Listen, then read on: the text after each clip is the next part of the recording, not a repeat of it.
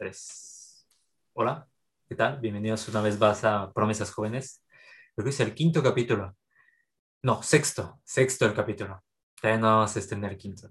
Y hoy traigo una invitada muy especial que ha estado conmigo en mucho tiempo de mi formación profesional, una invitada, Nancy. ¿Cómo estás, Nancy? Hola, mucho gusto a todos los que nos están viendo el día de hoy. Te agradezco un montón la, la invitación. Estoy súper feliz de estar aquí contigo después de también mucho tiempo en el cual creo que tú y yo tampoco habíamos platicado. Entonces, pues, pues súper feliz de estar aquí. Como siete meses, llevando la cuenta más o menos desde que estuve la última vez en, en México. Sí, aproximadamente después de estar acostumbrados a vernos todos los días. Todos los días.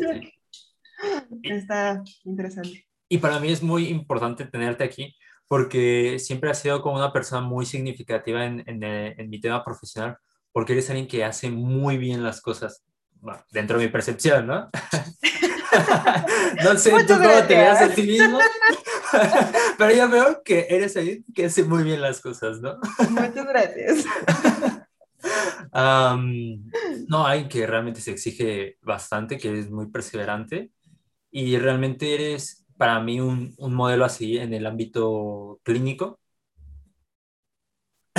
Muchas gracias. Es que se siente muy bonito todo lo que me estás diciendo. Parecía que, que es ah, algo muy no, pero no, no, realmente sí, también en la escuela eres alguien que decía, ah, o sea, yo, yo estaba en tu equipo, ¿sabes? Y, y de, y, y tus habilidades de organización y así era como de, ay, o sea, qué padre que, que Nancy tenga tal nivel de organización. Es ahora algo que, que lo aplico porque justamente lo he aprendido de ti a través del tiempo y es algo que al inicio, que cuando empecé a trabajar contigo, no tenía, cero, cero. Entonces es algo que he aprendido a lo largo del tiempo.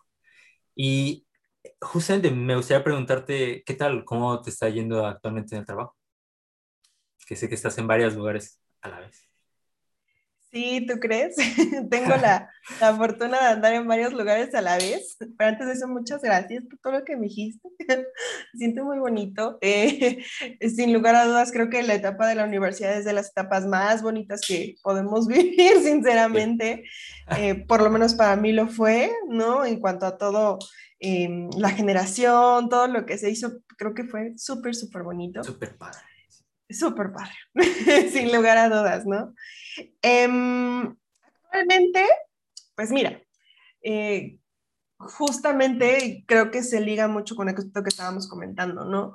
Eh, cómo es que de la universidad estás en un ambiente un tanto estable, ¿no? Un tanto, sí, con exigencias, sí, con estrellas, sí, con proyectos, sí, con que te vas a hacer miles de cosas, pero con un ambiente con rutina, con estabilidad, ¿no? Todavía en algunos, en algunos eh, semestres, a lo mejor ya, eh, ya después empiezas a trabajar y todo, ¿no? Pero al inicio, pues más como solamente con la escuela y dependiendo completamente de papás todavía, ¿no? En algunos casos, en algunos casos, pues es completamente diferente, ¿no? Pero cómo es que sales de esa estabilidad y vas y te avientas a la vida, ¿no? De, de adulto y empiezas a ver qué es lo que realmente es la vida laboral. Entonces, pues empieza como todo un camino bien interesante, ¿no? Ah, pues actualmente estoy trabajando en el Instituto de Nutrición en Salvador Subirán, en un departamento que le llamamos Reacción Hospitalaria para Desastres. Y pues como te imaginarás y como el nombre te, te podrá resonar, pues eh, pandemia fue, fue el escenario como pues, que tenía, ¿no? De, en cuanto a la parte de desastres. Entonces, por ahí ando. Por otra parte, ya más como privada, pues ando como psicoterapeuta. Entonces, ya ando con, con mis pacientes, con todo esto. Y en la, en la otra parte de docencia, todavía no empiezo, pero empiezo en agosto eh, como tutora de prepatec, ¿no? Que era también algo que andaba ahí búsquele y búsquele y pues hasta que se hizo, ¿no? No, qué increíble. Y y es que justamente, como dices, o sea, es únicamente buscándole y buscándole una vez que sales de la universidad. Hace unas horas yo estaba justamente platicando con los chicos, con los deportistas que, que llevo, y hablábamos para mí es muy importante y para el entrenador también que tenga muy presente, o sea, cuál es la vida después de, del instituto, ¿no? En este caso, acá se le llama instituto, allá en México universidad, porque sí que es algo que no, mm, si bien sí se llega a tocar el tema, pero no te imaginas la, la magnitud que va a tener en tu vida el salir de, de esta burbuja, ¿no? Y una chica decía, es que nos lo repiten constantemente. O sea, cuando estamos con mis amigos, lo hablo. Cuando llego acá, lo hablo. Entonces, yo en, ese momento no supe como qué contestarle y ya después, pues yo en mi mundo, ya saliendo de, la charla, estuve pensando y es que es algo que, que creo que es importante que nos, nos lo estén mencionando porque, como lo decía, no conocemos el impacto y la gran diferencia que vivimos en esta burbuja de, universidad, ahora sí, toma tus cosas y sale al mundo laboral. Sí, claro. ¿Tú cómo has afrontado esta situación? Con tropezones. Yo creo que como, como todos en esta vida, cuando sales de la universidad, eh, con tropezones, algunos con tropezones más grandes que otros, ¿no?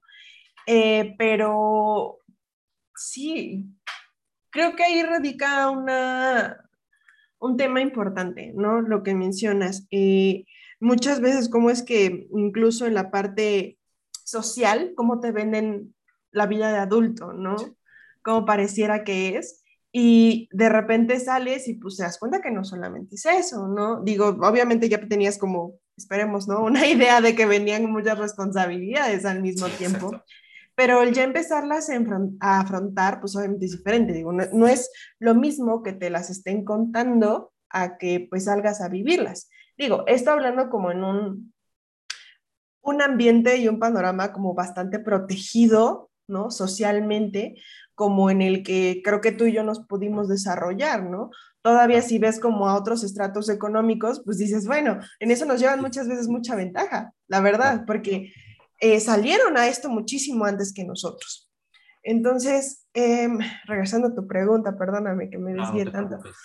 Em, creo que fue con, eh, con mucha incertidumbre, ¿no? Fue con mucha esta sensación de más o menos sabía para dónde me quiero ir, pero realmente sé qué es lo que quiero de la vida o realmente esto que estaba pensando que quería hacer me llena. Entonces, es como con muchas preguntas. Creo que, y creo que desde ahí empieza, y te lo puedo decir como desde mi, perspectiva, ¿no? Creo que desde ahí empieza una buena, em, un buen inicio del camino, ¿no? El realmente estarte preguntando si es para allá, ¿no? Muchas veces no vas a saber lo que quieres, pero probablemente sepas qué es lo que no quieres. Y muchas veces el tener esas pistas por lo menos, ya dices, ah, ok, bueno, por lo menos sé que por aquí, pues no, no me voy a ir, ¿no? Sé que no es esto lo que quiero. En mi caso, pues me di cuenta que no quería eh, selección y reclutamiento en RH, ¿no? Probablemente. Me di cuenta que me gustaba la academia, me di cuenta que me, gustaba más la parte de, em, pues más la parte de salud. Y creo que es solamente a través de la propia vivencia de la experiencia. Sí, que también es un tema que hablaba hace poco en una charla que es justamente el experimentar no solamente te brinda esos conocimientos de qué es lo que quieres y qué es lo que no quieres, sino que además te brinda un repertorio de habilidades que puedes aplicar ya en tu ejercicio profesional. Por ejemplo, mm, yo igual cuando estaba en la carrera y me iba a bailar salsa y bachata, y hace poco me pidieron acá en la federación que diera una clase de baile, de, de salsa. Entonces fue como de, ok, lo sé hacer, no, lo sé hacer. Y nunca pensé que me iba a funcionar más allá del tema social, este tipo de experiencias. Sí, claro. entonces, o sea, ¿tú, tú cómo ha sido tu, tu, proceso de experimentación? Que dijiste que has tenido bastantes tropezones. Creo que de los primeros en la parte laboral fue que me tocó estar en una parte de atención al cliente. Sí. Y al estar en ese momento y en esa parte de la empresa en donde muchas veces me sentía un tanto impotente, ¿no? Porque obviamente tienes que regir bajo ciertas normas, bajo ciertas reglas, porque pues es lo, lo lógico. Eh, para mí en mi experiencia fue mucho sentido de impotencia, ¿no? De realmente yo quiero poder hacer un poco más, ¿no? Eh, por, por, las personas, ¿no? Que simplemente darles un protocolo, ¿sabes? Sí. Y pues cuando empieza a suceder eso, eh, pues, sinceramente sí es bastante eh, complicado, ¿no? Porque pareciera que entonces en la vida adulta también tendrías que decidirte, y más, obviamente, yo creo como tú lo sabes, ¿no? Dentro de la salud mental, que tampoco estamos tan bien posicionados todavía, ha habido un avance muy bueno dentro de la salud mental, pero todavía no es tan, tan importante, tan relevante como creo que puede llegarlo a ser. Pero en ese momento parece que tienes que tomar una decisión entre si quieres ser económicamente estable o quieres hacer lo que tú quieres hacer. ¿no? Entonces, eh, principalmente en salud mental, ¿no? Claro. Entonces creo que esa fue de las más grandes, porque aparte esa decisión me agarró en pleno momento de independencia, ¿no? En donde ya estaba saliendo de casa de mis papás, ya estaba intentando pues tener mis propias cosas, ¿no? Pues pagar las cosas que tienes que pagar y todo esto. Deudas. Las deudas, las miles de deudas que pesan, ¿no? Y, y pues sí es una decisión difícil, ¿no? Y yo recuerdo perfectamente que estaba súper desesperada, eh, de verdad llevaba una hora trabajando sin mentirte y era como, ya no aguanto, o sea, ya no, ya no puedo. en, ese momento de atención al cliente, ¿no? Exactamente, ¿no? En la parte de atención al cliente y, la verdad es que, y fíjate, bueno, tú, tú me conoces un poquito más, ¿no? Entonces, pues como lo sabrás a mí, casi, casi como, como lo dicen, no me gusta dar pasos sin guarache, ¿no? Entonces, eh, imagínate a qué grado, creo que desesperación en ese momento estaba, que renuncié sin tener trabajo, en, pleno, en plena independencia, ¿sabes? Y fue como de, no, o sea, no puedo, ya no quiero, no me importa, y aparte en plena pandemia, ¿no? Dije, no, bye, ¿no? Y creo que ese fue como uno de los más de, los, eh, de las partes en cuanto al desarrollo profesional, ¿no? Como más eh, importante. Después de esos vinieron otros trancazos también muy grandes, ¿no? Principalmente con, em, con a veces sensaciones de impotencia, ¿no? Que creo que se dan a lo largo de la vida. Entonces, creo que ese fue uno de los principales. Eh, digo, después afortunadamente encontré trabajo. ¿no? En el hospital, ¿no? Sí, Exactamente, y ahí es en donde ya entré en, el hospital. Hay cosas creo que muy padres que se hacen ahí, toda la parte de capacitación se me hace increíble, la parte de atención a, dentro de salud mental a personal médico, a personal de enfermería, a camilleros, ¿no? A personas de intendencia, a todo, todo el personal, ¿no? Del hospital, al administrativo también que muchas veces tampoco se les da mucha visión, ¿sabes? Y que siguen siendo personas súper importantes dentro de toda esta pandemia. Sí, y, y, aquí, o sea, justamente lo hablábamos antes de, entrar como al podcast en sí, de, de, que yo también apliqué para esa vacante, pero yo sí no fui tan valiente en ese sentido porque era, pues, eh, el hospital, recuerdo que estaba eh, recibiendo pacientes con COVID, ¿no? Sí, sí, en esa etapa justamente estábamos en, la, en la parte de que se hizo la, conversión a solamente hospital COVID, o sea, solamente se recibía COVID, ¿no? Claro. Y recuerdo que entré y el hospital vacío, o sea, o sea cosa que a, mí me, me, impresiona, saber un hospital vacío. Y, y decía que no fui tan valiente porque, pues bueno, o sea, yo en ese momento no me sentía como emocionalmente estable como ahora sé que se maneja la pandemia en, el entorno hospitalario, porque bueno, mis padres son personas de riesgo y dije, ¿sabes qué? Creo que si me independizara, vale, porque yo sé que aún soy joven, hago deporte y, y la puedo sobrellevar, pero contagiar a mis padres sí que me da un poco más de miedo. Ahí tú cómo manejaste ese, este sentimiento de, no sé si ¿Has estado en contacto con COVID o te has llegado a enfermar? Mira, eh, la verdad es que, que no. no me he infectado, sí me he hecho varias pruebas como para ver cómo voy con eso, pero pues no, la verdad es que no, no, no nos hemos infectado y justo como tú lo mencionas, lo que pasa es que al inicio de la pandemia no se sabían tantas cosas, ¿no? Que ahora sabemos, ¿no? Ahora eh, estamos como, antes era como de, no, y te pones los gogles y la careta y el cubrebocas y aparte, eh, yo me acuerdo que cuando iba era sin aretitos, con el cabello completamente recogido porque no se me vaya casi casi a pegar el bicho, ¿sabes? Eh, o como íbamos incluso a los supermercados, de cómo es que la gente iba con guantes, con doble guantes y todo eso, y sabemos que no sirve, ¿no? Actualmente, pues ya sabemos que eh, muchas veces la infección se daba eh, al momento de retirarse todo eso, ¿no? Porque al momento de retirarte todo esto no estaba siendo cuidadoso y entre más lo y eso sucede en muchas cosas de la vida, no solamente en, esta, en este caso de protección contra la pandemia, ¿no? A veces entre más compliques y más compliques y más compliques, más dificultades te vas a encontrar. Entonces, ahora, digo, sabemos que lo mejor que se puede hacer y lo, lo que se debe, más que lo, lo mejor y lo que se debe de hacer, es el cubrebocas, ¿no? Todo el tiempo, mantener el cubrebocas, un cubrebocas que te selle y un cubrebocas que sirva. No, la desinfección, va, es importante, ¿no?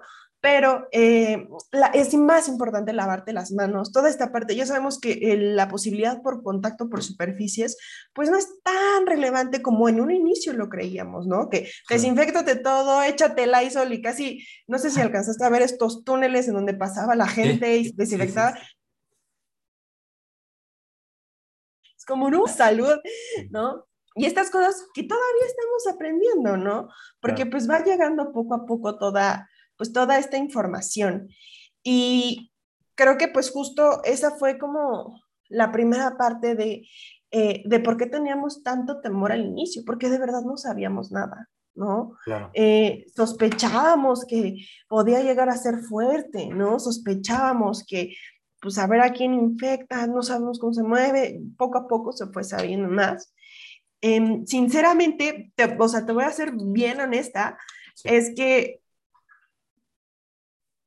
creo que ni siquiera pensé tanto en el miedo de infectarme, ¿sabes?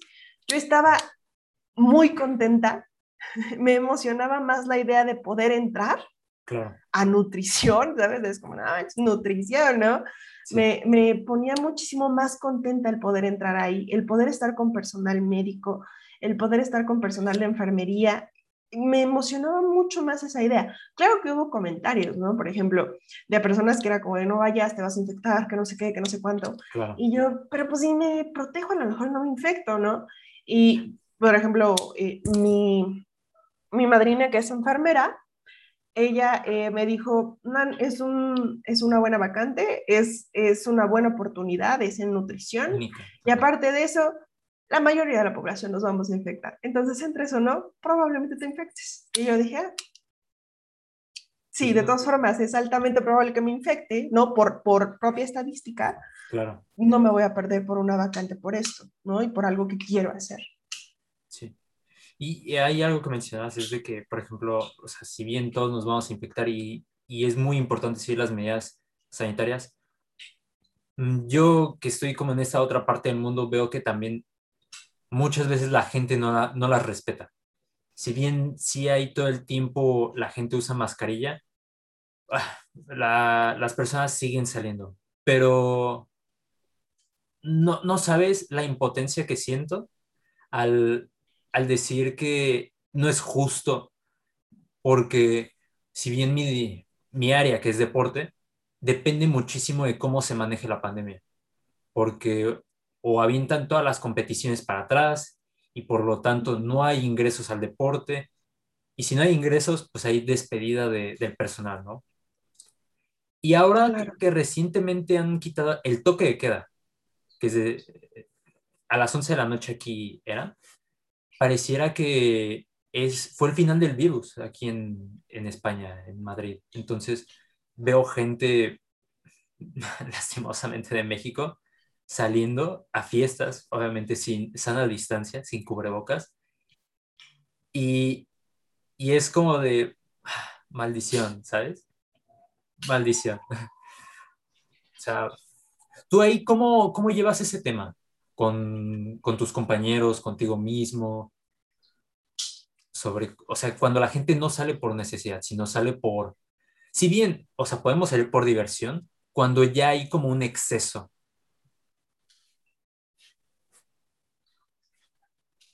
Es un tema tan interesante, ¿no? Lo que estás diciendo, porque, ay,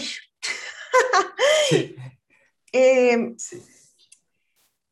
creo que sí, creo que si regresamos a la parte del ser humano, ¿no? Y regresamos que el ser humano es un ser social por naturaleza, creo que se entiende esta necesidad de convivir. Creo que eh, ve lo que también, qué es lo que sucedió en el momento en el que muchas personas que sí obedecieron completamente la cuarentena eh, empezaron a tener eh, niveles de ansiedad muy altos. Claro. Muy, muy altos. Que de verdad es, eh, los ataques de ansiedad que estaban teniendo eran incontrolables, ¿no? Casi, casi, ¿no? Entonces, se dispara también toda una patología dentro de, pues, de, de salud mental también muy importante. Los casos de depresión se dispararon, ¿no? Entonces, creo que sí existe una necesidad, no una necesidad, pongámosle esa palabra, ¿no? Pero de poder salir y convivir. Pero sí creo que a veces lo llevamos a un extremo en donde creemos que la pandemia no está, que la pandemia no existe. Y podemos como volver a tomar como este, este refrán, ¿no? Como de cuando veas a tu vecino una cosa así de poner su barba, a, su barba a cortar, pon la tuya a remojar, ¿no? Una cosa así. Porque, ¿qué es lo que está pasando? Ah, ¿no? ya te estás dando nuevo. Pero, ¿qué es lo que está pasando en India? Sí. ¿No? Toda la parte de, eh, de cómo es que estamos pues haciendo esta nueva variante de COVID y cómo está afectando, es impresionante. Y toda la tercera ola, que nosotros ahí, con temor a equivocarme, ¿no? Pero, eh, pues no creo que estemos alejados, más bien, no que alejados, no creo que estemos exentos, por lo menos en México, de una tercera ola. Em, creo que sí en estas eh, personas que la intención no es una crítica ni un eh, intento de, de, juzgarlo, ¿no? Porque yo no sé qué esté pasando, pero creo que sí hay mucha falta de sentido de comunidad. Nos regimos muchas veces, ¿no? Por la parte individual de, ah, es que necesito, y a lo mejor voy a hablar de mi, desde mi perspectiva, a lo mejor un tanto individual, ¿no? Pero es como de, ah, no te puedes esperar un ratito para irte a un antro o a un antro clandestino, en serio, no, se puede. Sí. Y entonces hablamos ya de una necesidad individual en donde mi propia, ah, mis propias necesidades van a ser más valiosas que las de los otros, ¿no? Porque no estoy saliendo ya con mis precauciones, no estoy intentando mantenerme al aire libre, ¿no? Con un cubrebocas, ¿no? No en, con reunirme con tanta gente, si veo que hay gente me voy, o sea, no, no hay necesidad de que me quede ahí, ¿no? Se deja todo eso de lado por una sensación de individualidad. Y aparte de eso, creo que también no podemos dejar de lado esta eh, necesidad de este hedonismo, ¿no? De necesito este placer inmediato porque esto me va a traer un placer eh, en este momento que, lo necesito, lo quiero y cómo no me voy a salir a irme a tomar, ¿no? Porque pues es como lo que más se ve, ¿no? ¿Cómo no voy a irme a tomar? ¿Cómo no me voy a ir a quitar mi cubrebocas e irme a bailar? Y yo, pues sí es posible, ¿no? sí se puede. Pero de nuevo creo que tiene que ver con un sentido eh, a mí me parece muy de esta, de esta época, ¿no? También de, eh, de sentido de comunidad. Y lo vemos casi, casi en extremos, ¿no? Y es súper curioso todo esto. ¿Cómo es que hay una sensación de comunidad y colectividad en todo lo que está pasando, incluso en Colombia, ¿no? y cómo hay una, eh, no sé si ausencia o, sobresale más esta parte de individualidad con, eh, con todas estas, pues digamos, a veces fiestas clandestinas incluso que se dan, ¿no? Claro. Entonces, eh, es, creo que es un tema muy complicado. ¿no? Eh, sin lugar a dudas, porque deja como mucho de saber qué es lo que está pasando también por detrás. Creo que sí nos hace falta sentido de comunidad es, y sentido de que el hedonismo no lo es todo em, y intentar tener como pues los mayores cuidados, ¿no? Porque se entiende, se entiende eh, esta necesidad de querer socializar, pero creo que eso no llevaría como al otro extremo, ¿no? Claro. Aquí me, me, gustaría responderte siguiendo tu línea en dos sentidos. Por ejemplo, mi padre me, me comentó, es que Raúl, esas personas, tú te das cuenta, no tienen valores. Y yo dije, ¿a qué se refiere cuando menciona que no tiene valores? ¿No? Y, y, me puse a pensar, y creo que va muy relacionado con lo que dices, o sea, los valores se aplican cuando estás en conexión con la otra persona. Y no solamente lo ves en un sentido individual de que soy respetuoso o soy solidario. Solidario, empático, pero ¿hacia quién? Entonces, tal, dije, bueno, o sea, tal vez es como un poco de sentido crítico, de reflexión, de no hacer como este pensamiento tan inmediato como lo decías en, el hedonismo.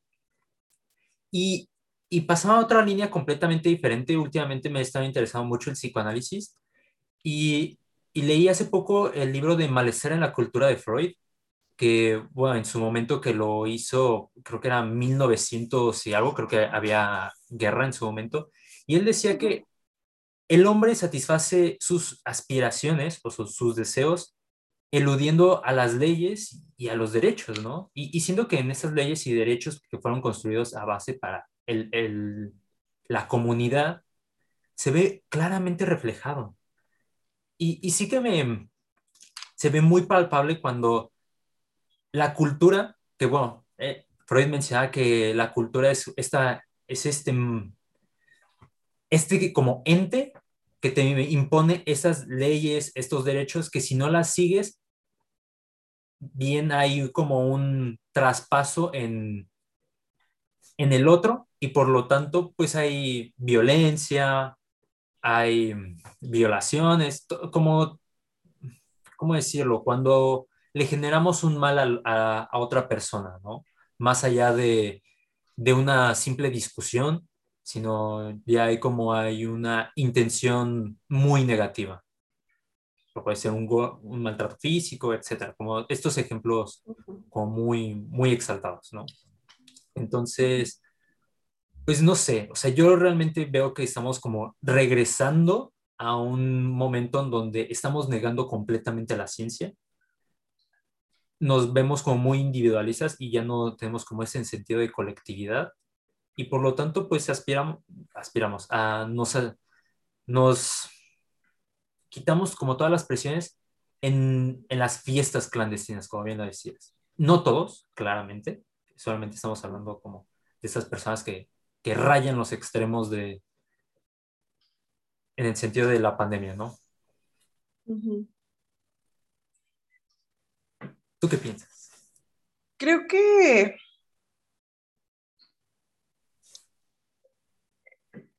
es que me quedé un poquito, digo, escuché lo que me dijiste, ¿no?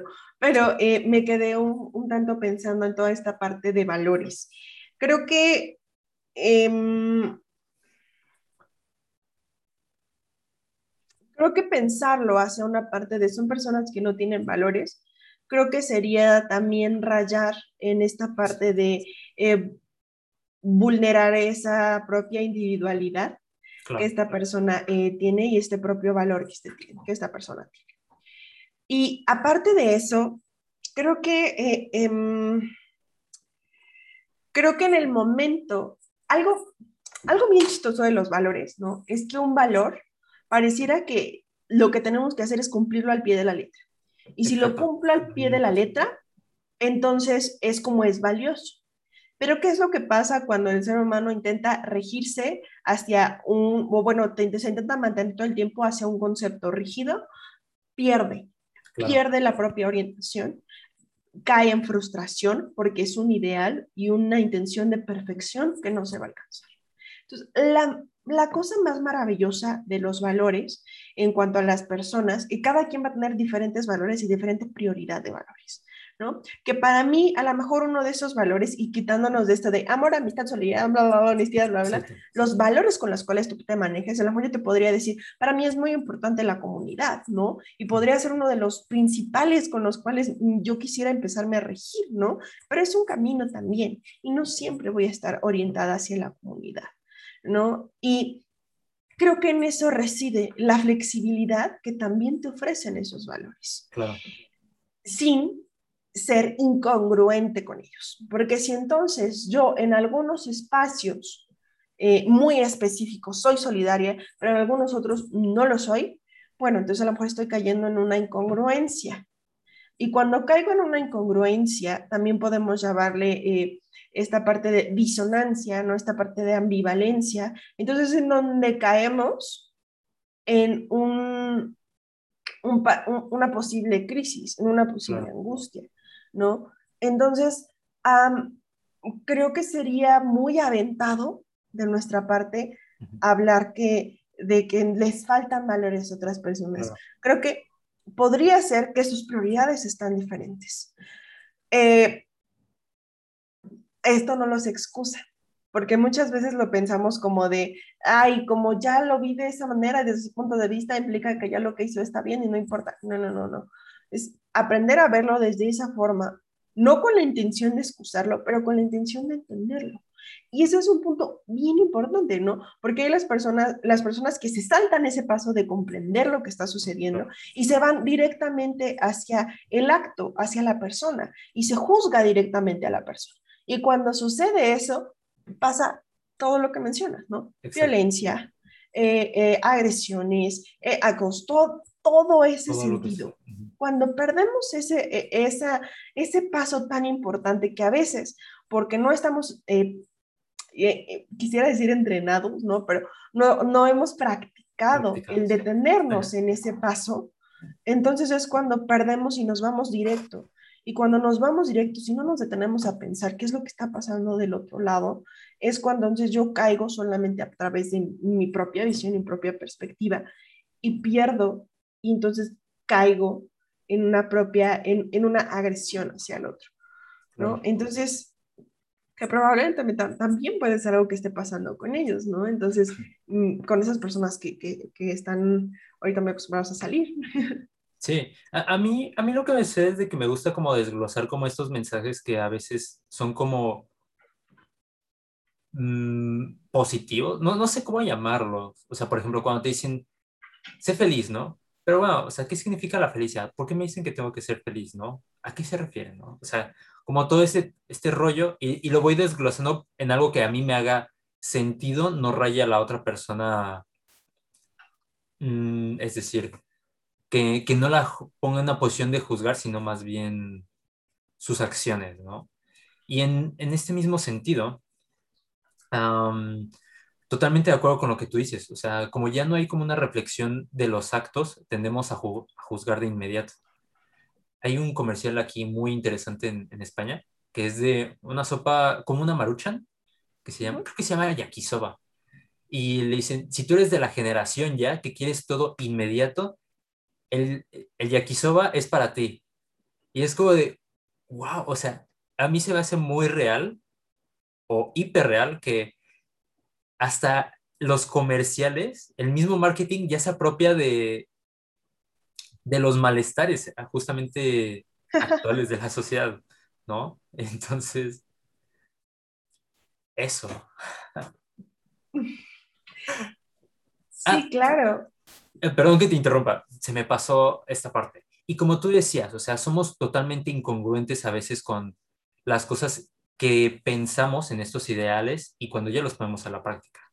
Al final, la teoría y la práctica es algo totalmente diferente, ¿no? Y creo que lo vemos muy reflejado también en psicología. Lo que lees es muy diferente al caso que se te va a presentar.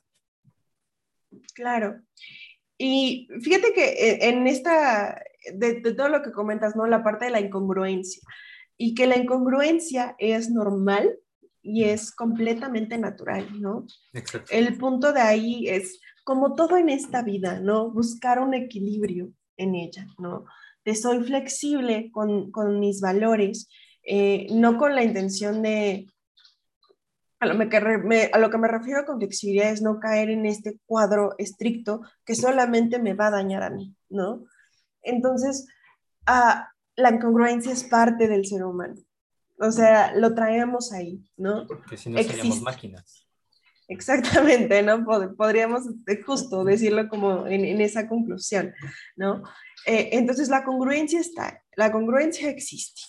El punto ahí es eh, entender cómo, cuál es el objetivo que tú tienes de vida y cuál es la incongruencia, pongámoslo así, en qué desviaciones estándar de esa incongruencia me puedo mover, ¿no? No, ¿de dónde puedo ahí moverme y dónde no me voy a salir de esa propia incongruencia? ¿O qué hago para poderlo mantener eh, lo menos incongruente posible, ¿no?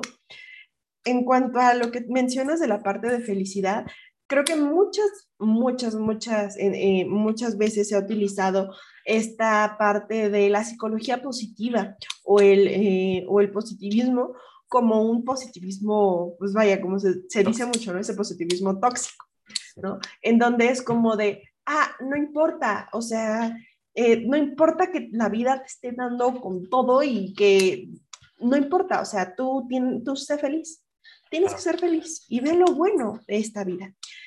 Y dices, no, porque... no tiene nada bueno. sí, claramente. estará, estará es una broma. claro, ¿no? Ayuda, esto no es un meme. exactamente, exactamente, ¿no? Porque justamente esa es la parte, ¿no? De no, si caigo solamente en el me interesan estas emociones que son satisfactorias para mí, entonces caigo en una propia evitación. Eh, esto que a veces llamamos, ¿no? Dentro de la parte de psicología eh, un poco más clínica, esta habitación experiencial de mi propia emoción. Estas emociones que no son tan satisfactorias o que son como tal insatisfactorias, pero que vienen aquí a contarme algo, a contarme algo que yo necesito saber, una alerta. Y en el momento en el que no las estoy escuchando y solamente me estoy eh, yendo hacia este positivismo como de, no, felicidad, felicidad, felicidad, felicidad, eh, también es como si me estuviera erosionando, ¿no? Eh, como si me estuviera rasque y rasque y mi cuerpo ya me está diciendo, me está quemando y yo, porque siento satisfacción de rascarme, me rasco, me rasco, me rasco, me rasco, me rasco, me rasco, no oigo esa señal y me erosiono, ¿no? Entonces, Claro que la psicología positiva está ahí y tiene un papel bien importante también dentro de la psicología clínica y que sí tenemos que tomarlas en cuenta porque muchas veces la parte de perspectiva de cómo estamos viendo las cosas afecta, pero a veces también las cosas que se viven son muy reales, con emociones muy reales, que también tenemos que escuchar. Entonces, de nuevo, es lo, lo, maravilloso del equilibrio, ¿no? Y, y creo que volvemos a la parte de que hace pues años, ¿no? Decía, decía el maravilloso Aristóteles, ¿no? La virtud, y habremos de guiarnos hacia la virtud, hacia el equilibrio y hacia eh, esa intención de mantenernos en el medio y no en los extremos, ¿no? Y es de lo, yo creo que de lo mejor que podemos hacer. Habrá momentos en donde nos desviamos un poco, pues sí. Pero es normal, ¿no? Es parte de la vida. Exactamente, Exactamente, y es parte de lo que nos hace humanos. Entonces, mm, creo que en eso residiría como muchas cosas, ¿no? Buscar siempre el equilibrio y no siempre el todo para mí, para mí, para mí, para mí, para mí, lo que necesito y lo que me llena, porque entonces también estamos hablando de un posible vacío, ¿no? Hay un vacío tan grande dentro de ti que estás buscando cómo llenarlo con todo lo que está hacia afuera. Y como es como aguas, porque pues no te va a llenar. Claro. Y, y entrando como en, otro tema que hablabas, como igual de la psicología positiva, ¿tú por qué crees que la figura de la psicología es como tan imponente? En el sentido de que tú dices, voy al psicólogo, ¿no? Y, ah, oye, ¿qué tienes?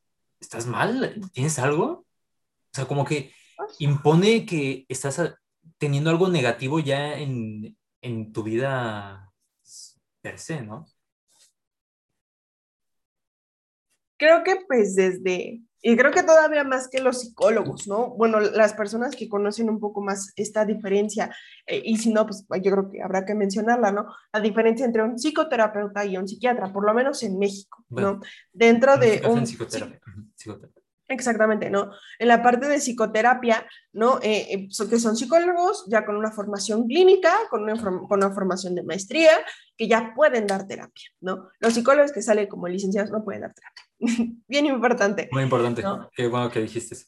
Y, y los psiquiatras, entonces, son muy importantes, ¿no? También la parte de, toda la parte de, de poder recetar medicamentos un psicoterapeuta no te puede quitar medicamentos y no te puede dar medicamentos, por lo menos no en México.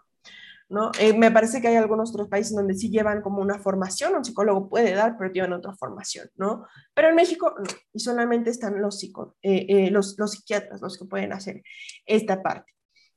Entonces, todavía, ¿no? Las personas que comprenden o, o ya tenían este conocimiento, todavía se vuelve más grave cuando dices, no, y no voy a ir con el psicoterapeuta, voy con el psiquiatra, ¿no? Que a veces casi, casi amenazan a, a, las personas como, y si no te compones con el psicólogo, te vas con el psiquiatra, y es como, pues no es castigo, no es castigo y no es que uno esté peor que el otro, ¿no? Pues que tienes, estás loco aquí. sí, ¿por ¿qué te pasó? es como, tengo una enfermedad y o tengo algo y es bastante normal. Todos llegamos a tener algo en cierta medida, ¿no? Sí, y, creo que creo que en eso residen muchas cosas, ¿sabes? Eh,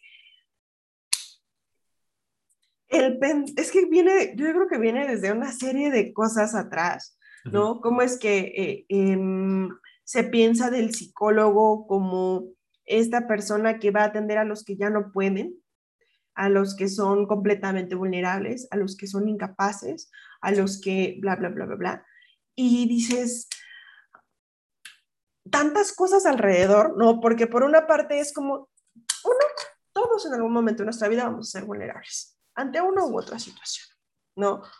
Eh, todos en algún momento de nuestra vida nos vamos a sentir incapaces para poder lidiar con algo. Va a pasar, ¿no? Y quien no, que venga a platicar, ¿no? Porque a lo mejor estamos hablando de una narcisista o no sabemos, ¿no? Pero entonces, no, o sea, eh, esta parte de necesidad eh, va, va a existir. ¿Por qué? Porque volvemos a la raíz. El ser humano es social y el ser humano aprende. Y muchas veces aprendemos y repetimos patrones, patrones que hacen que nuestra mente se cierre un poquito más y, podamos perder de vista lo que el otro ser humano es, que es otro mundo completamente diferente. Y es, y ojalá en algún momento se logre ver así, ¿no? Así como a veces te duele la pancita y vas a ver a un gastro, ¿no? Ellos, por favor. Al huesero. Sí, sí, sí, ¿no? bueno, al huesero. Para que me quiten el empacho también, ¿no? Entonces, eh, ojalá en algún momento también pudiera verse así, ¿no? Hay veces en los que es como, oye, pues no me estoy sintiendo bien, ¿no? Eh, eh, y no quiero sentirme, no quiero sentirme de esta manera porque me está afectando. Y claro que afecta en muchas esferas, ¿no? Em, es tan impresionante lo que somos el ser humano, ¿no?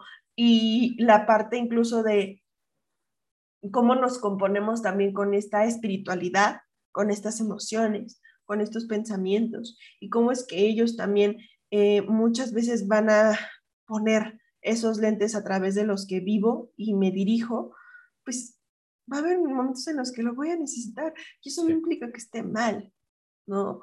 O, simplemente, por ejemplo, ¿no? Volvemos al ejemplo de que me duele mi pancita, ¿no? Me duele mi pancita, ah, es que estás bien mal, es que, ¿ves? Se te está diciendo, eh, eres, es que está, ya estás como medio mal, ¿no? Estás medio loco, está mal que te duele la pancita. Y no, no mal porque la situación pues no sea agradable, ¿no? Sino está, es malo, es malo, de verdad es malo, ¿no? Entonces es como de, pues no, es algo que simplemente está pasando y tenemos que ver por qué. Claro. ¿no? Y no tiene que ver con nada, eh, con nada más allá. Y, y, creo que eso también es como súper importante, ¿no? O, o, lo que pasa, que, que, también, que eso creo que lo que me he dado cuenta es que también es un miedo también muy real, ¿no?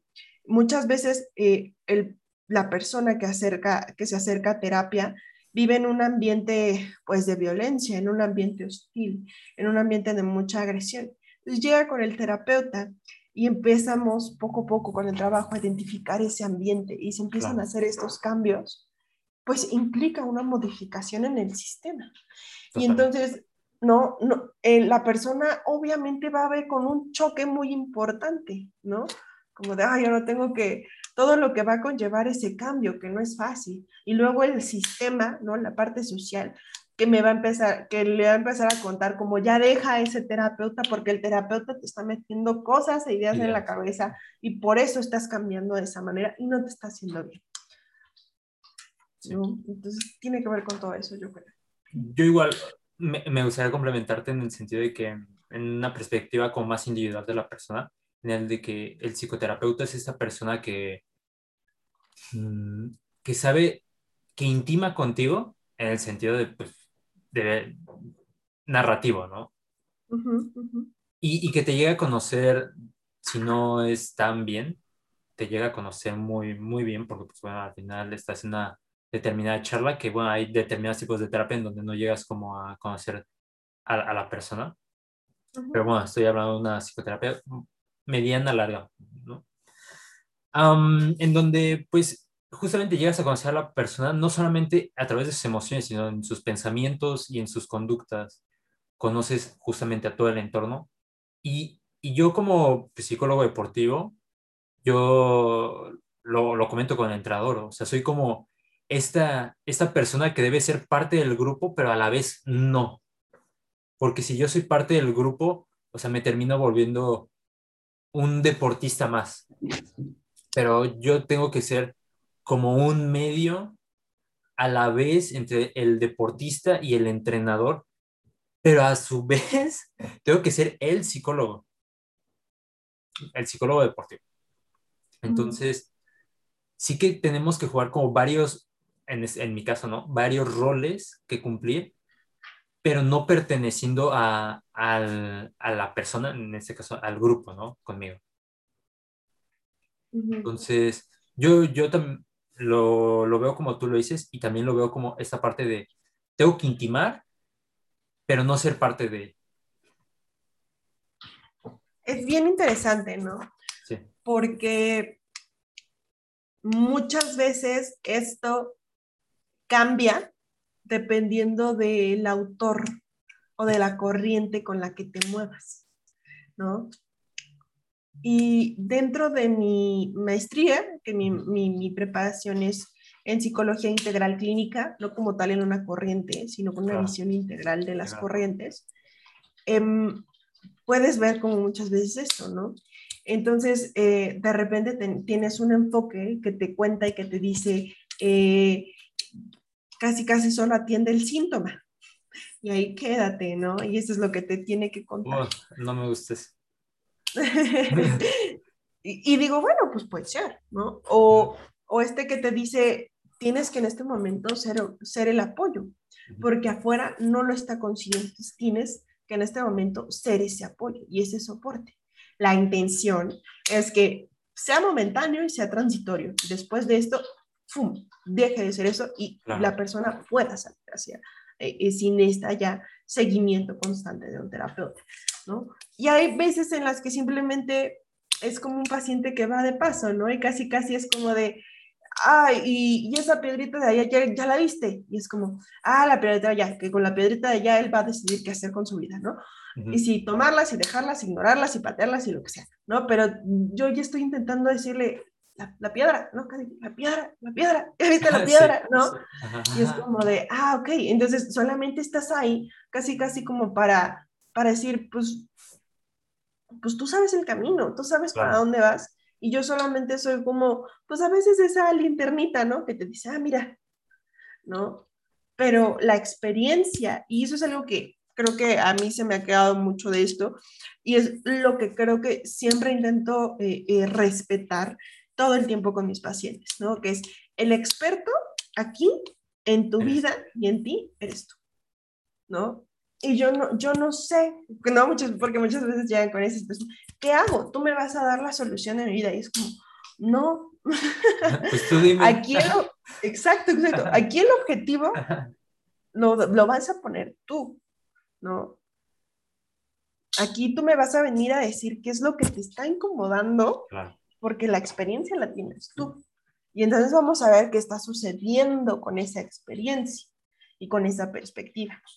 Y si tomas una decisión para allá, que puede ser destructiva, o una acción para, para allá, que puede ser eh, enriquecedora, esa decisión habrá de ser tuya, ¿no? Tú te habrás de mover con esa libertad, pero entonces tenemos que orientarlo hacia tu objetivo de vida. Tu objetivo de vida es autodestruirte, ¿no? Y pues a lo mejor podemos encontrar personas que ya están sumergidos en una depresión muy fuerte, ¿no? Que sea así, o en una ansiedad muy fuerte, que sea así. Pero pues entonces llega eh, eh, toda una intervención importante para saber qué es lo que está sucediendo con esta persona y obviamente un acompañamiento integral, porque también va a haber personas que están sumergidos en este que es como de, no como tal mi autodestrucción, pero quiero que pare el dolor. Claro. Quiero que pare el sufrimiento, ¿no? Entonces, ah, es algo diferente, ¿no?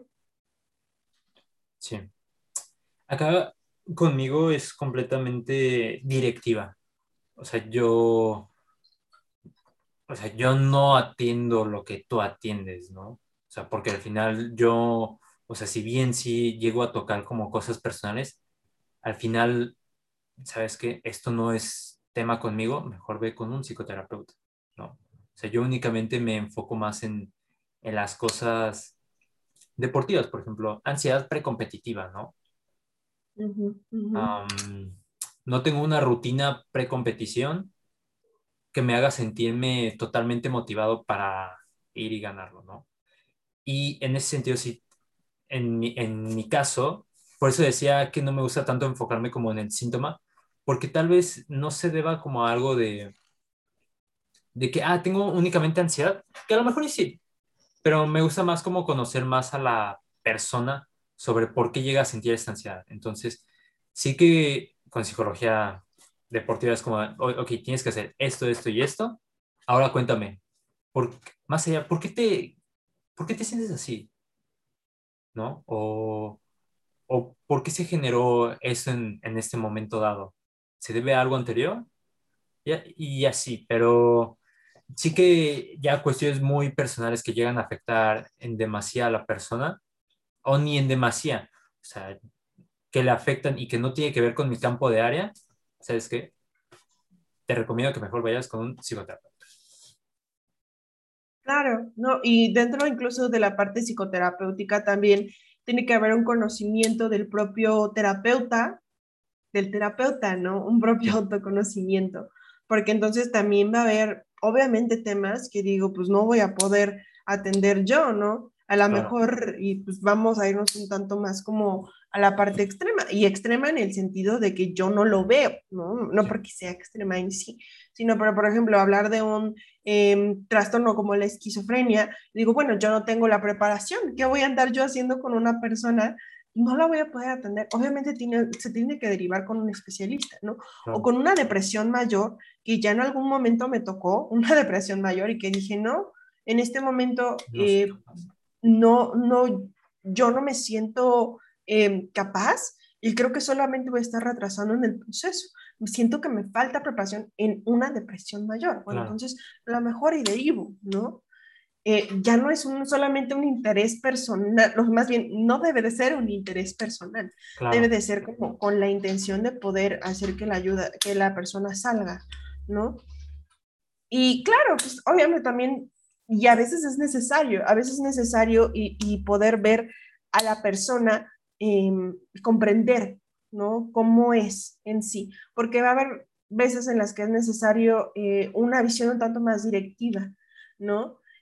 En donde obviamente muchas veces no me puedo guiar solamente a través de un protocolo, ¿no? Protocolo, protocolo, protocolo de intervención. Es como pues la persona que tengo ahí enfrente, a lo mejor ese protocolo no es el que necesita, ¿no? Eh, no es con el que se va a acomodar, no es el que, el que es mejor para la intervención de su problema. Sí. Sí, totalmente de acuerdo.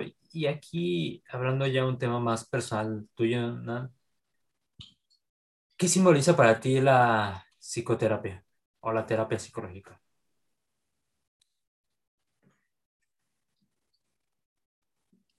Creo que, em, ¿qué simboliza para mí? Creo que simboliza una, una intención,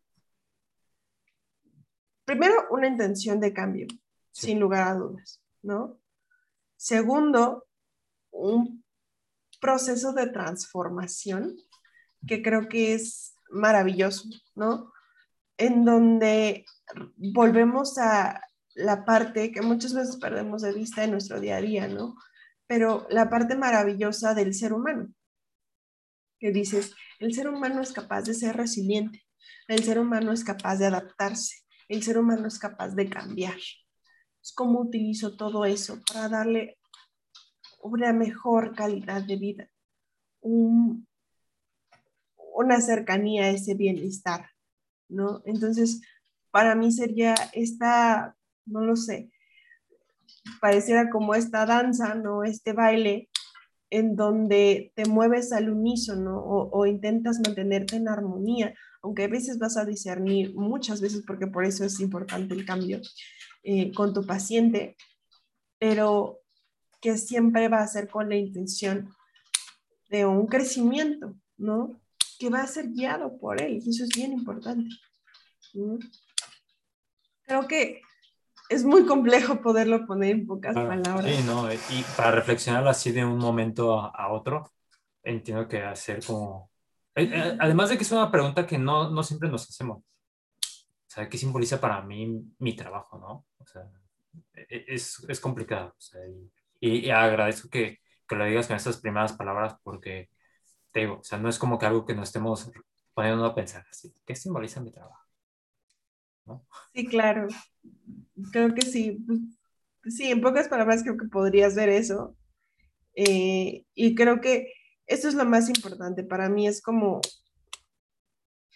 personalmente, muy personalmente, creo que sería como esa capacidad de continuar maravillándote constantemente con cada persona que llega, que llega, que llegas a ver, ¿no? Y que, y que llegas a, y que te llega a tocar y, y verlos frustrados porque a veces la terapia no es bonita y no sales muy feliz y no sales relajado, pues no, en el mejor de los casos, pues sí, ¿no? Pero no, a veces no. Entonces, es eso. Que, que, es muchas veces lo que yo le, le comento a, a, los deportistas, o sea, tú ya te diste cuenta del nivel que hay para llegar a, a un olímpico.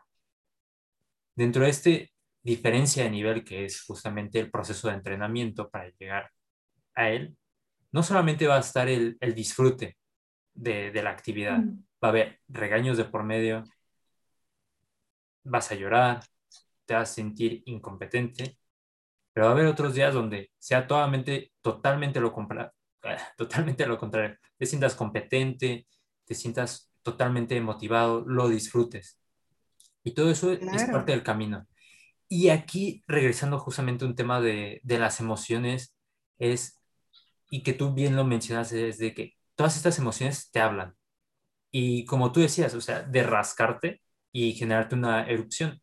Yo lo manejo más en el sentido de qué tanto te quedas estancado en esas emociones y las utilizas para potenciarte, ¿no? Y, y por ejemplo, la ira, ¿no? Yo siento ira porque me regañan.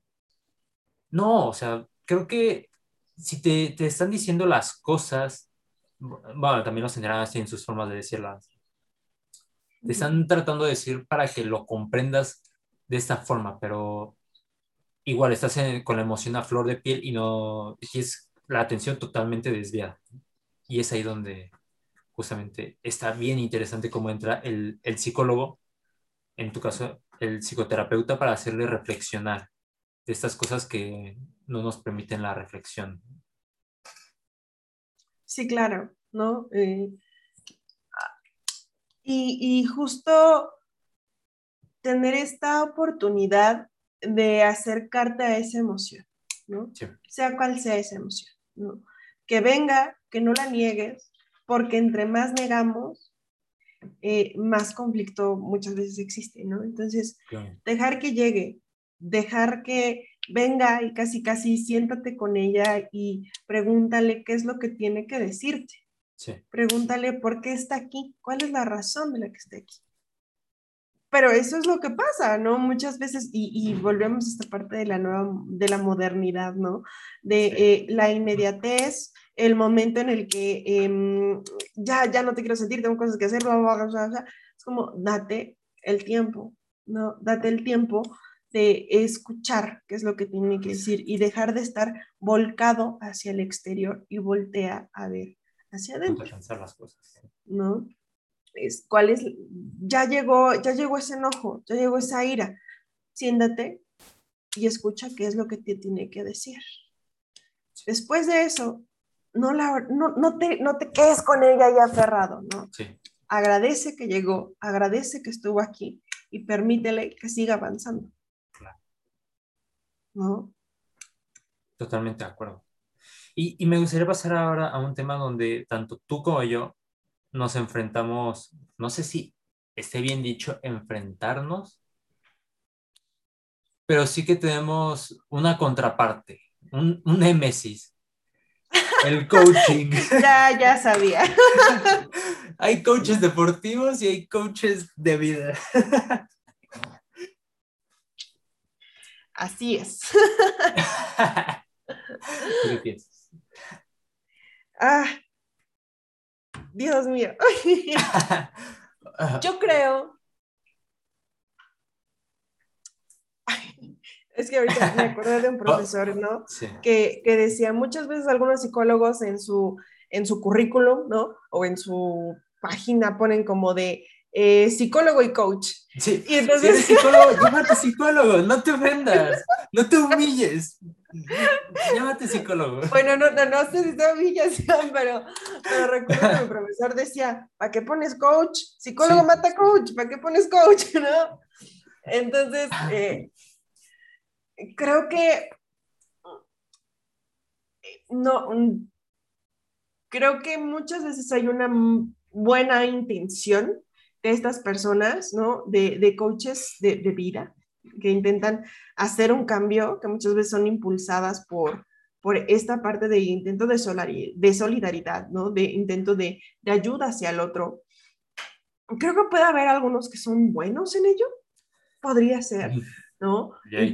cuando con, con, la intención de no caer en esta generalización al respecto, pero creo que sí hay que ser responsables. Claro. ¿Por qué?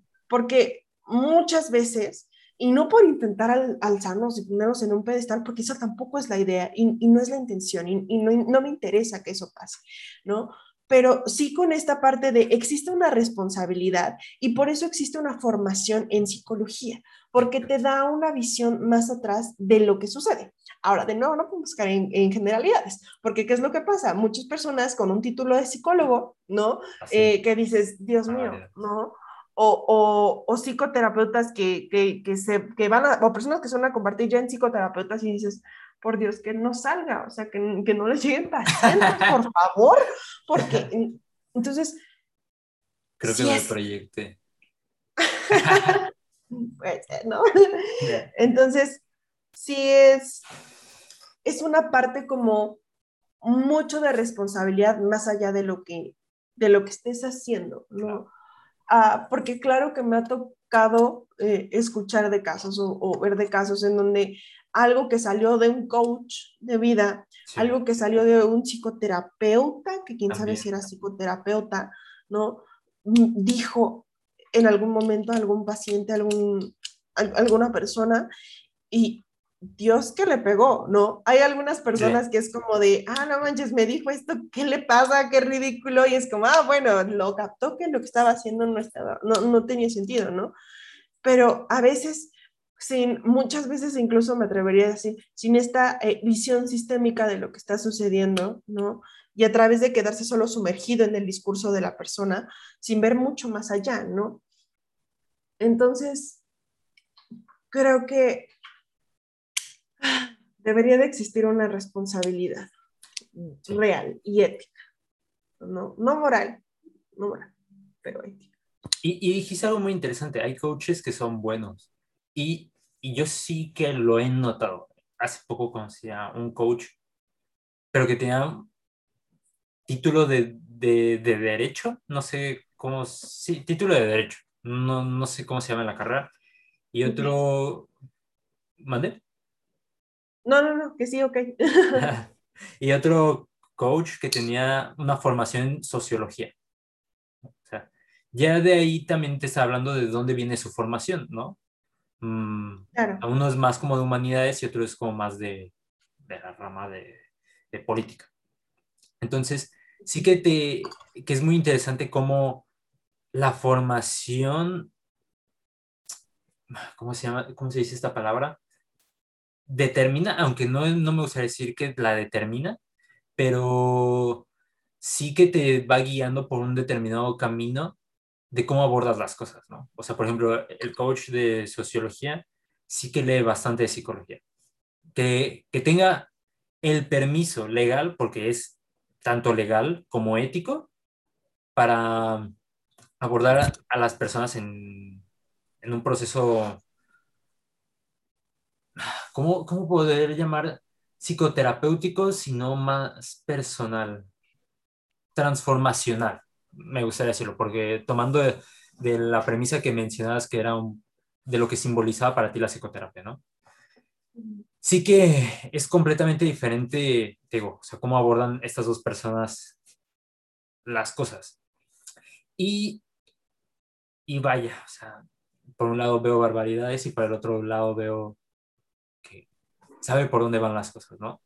Pero aquí una vez un psicólogo ya formado, un doctor en psicología me dijo, ¿cómo sabes tú que la persona que estás atendiendo no tiene un trastorno mental? Si no tienes la formación para de, más o menos diagnosticarlo. Claro. Porque, bueno, puedes tener una charla y no por una charla lo diagnosticas, pero sí que te vas dando una idea, ¿no? Por dónde van las cosas. Claro. Claro, y por eso es súper relevante esta formación, ¿no? Como, sí. como lo mencionas, eh, porque a veces nos encontramos y cosas así bien intensas, ¿no? Sí. De eh, psicoterapeutas que revisas y ay, es ingeniero. Y dices, híjole, ¿no inventes? Conozco no, uno muy famoso en TikTok. Ah, bueno. Me imagino. Entonces, eh, porque son desgraciadamente muy comunes. Y sí es muy importante esto, porque sí hay una responsabilidad, ¿no? Ah, sí, no podemos perder de vista que obviamente la persona que llega, pues llega con esta, eh, muchas veces, ¿no? Con esta intención de mejora, con esta eh, también eh, intención de que, o probablemente le está pasando nada padre, ¿no? Nada no. bien. Y en una situación a veces de crisis, y no puedo yo llegar con mi, incluso mi necesidad de llegar, voy a poner una, una propia hipótesis, no lo sé, ¿no? Con mi propia intención de ego a, a atender a esa persona si realmente no estoy preparado para hacerlo, ¿no? Yo no podría decir que porque tomé un diplomado en, a lo mejor estoy muy centrada, no sé por qué hoy estoy mencionando tanto a los gastros, pero, pero un, un diplomado en mo, mo, movilidad intestinal, no lo sé, ah, ya, ya soy gastro, entonces ya voy a poder decirle qué es lo que va a decir, pues no, no, a lo mejor dice que lo que tienes es un cólico, pero... Sí. Pero ya, o sea, un cólico puede significar muchas más cosas, ¿no? Entonces, eh, creo que ante todo sí debería de existir una importante responsabilidad al respecto, ¿no? Sí, y, y, yo lo que digo y he pensado es de que el psicólogo no va a terminar con esta ola de coach. Solamente uh -huh. a través de una política más cercana a las personas son las que van a determinar que, ¿sabes qué? Esto que tú estás haciendo es completamente ilegal porque ¿sabes? Tú no tienes la formación. Y es algo que está pasando en Argentina, ya, ya han empezado como con estos cultos sectosos, que aparte, eso es algo que me impacta de, de, los cursos de coaching, que te, me he dado cuenta que hay unos que te hacen caminar sobre brasas para que llegues a ser tú mismo. Y yo, ¿cómo llego a ser yo mismo si ya soy yo mismo? Es como de, ¿what? Y, y bueno, te, te encuentras cada cosa que, madre mía, chaval, madre mía. Sí, em, creo que sí es, digo, yo sobre esto no, no, no conozco mucho, ¿no? Y sobre todo esta parte que acabas de, de, mencionar, no sé cómo se esté moviendo, pero sí, sí creo que hay como ejercicios importantes que a veces se realizan, pero incluso en esos ejercicios hay que saber cómo aplicarlos, ¿no? Exacto. Porque a veces se pierde mucho el objetivo. Eh, y también va a suceder en terapia que te van a buscar que estés eh, yendo hacia una eh, exposición, ¿no? De, de, la situación que es incómoda. Entonces, sí. Totalmente. Pues a seguir luchando. Por y pues bueno, creo que hemos llegado al final, Nan únicamente me gustaría preguntarte la última pregunta. Aquellas personas que quieran estudiar psicología, ¿qué les podría recomendar? Ok, aquellas personas que quieran estudiar psicología, ¿qué les puedo recomendar? Sí. Que sean muy pacientes. Sí. Que nunca pierdan de vista eh, que el ser humano tiene cosas maravillosas eh, que muchas veces nos perdemos en toda esta parte negativa que tiene, porque vaya que tenemos muchas cosas negativas, vaya que sí, sí. Eh, pero también existe un potencial importante dentro de cada uno de, de ellos. Entonces, sé paciente, sé tolerante, eh, permite que esa curiosidad nunca deje de fluir y principalmente también preocúpate por ti. No, es súper importante. Nunca te pierdas de vista a ti. Creo que sería lo primero.